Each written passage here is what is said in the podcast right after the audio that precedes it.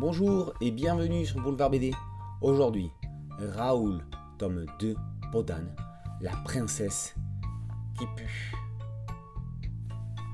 Alors qu'il s'apprêtait à désinguer deux trolls venus le détrousser de son repas, Raoul voit débarquer d'entre la forêt profonde une petite princesse, haute comme trois pommes, vêtue d'une peau d'âne et bien décidée à faire régner la justice sur son territoire.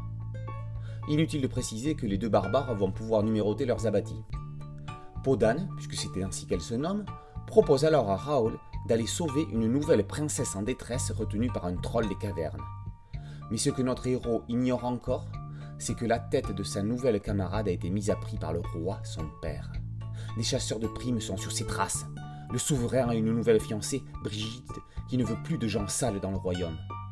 Donc, on les élimine.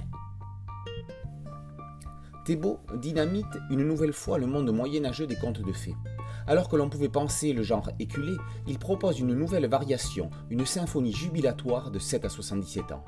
Selon les codes que possédera le lecteur en fonction de son âge, il appréciera le récit à diverses valeurs, mais dans tous les cas, il trouvera son compte, C-O-M-P-T-E, et son compte, C-O-N-T-E.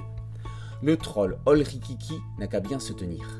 Quant à la peau d'âne qui se trouve sur le dos de la princesse, ne serait-ce pas celle du compagnon de Shrek? Symboliquement, avec tout le respect qu'on lui doit, l'ogre grossier est renvoyé dans ce retranchement. Jacques Demy doit se retourner de bonheur dans sa tombe. On croyait qu'après lui, plus personne n'aurait pu toucher à peau d'âne. Le cinéaste avait transcendé l'histoire avec une Catherine Deneuve au sommet de sa carrière et un Jean Marais déjà caricatural. Demi avait osé une ferme surréaliste après laquelle on ne voyait pas comment une nouvelle lecture serait possible.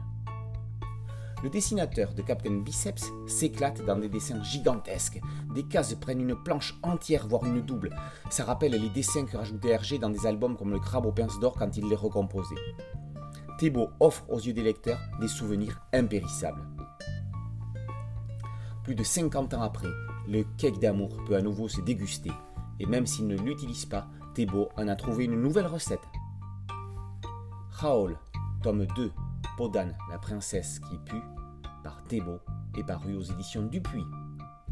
A très bientôt sur Boulevard BD. Ciao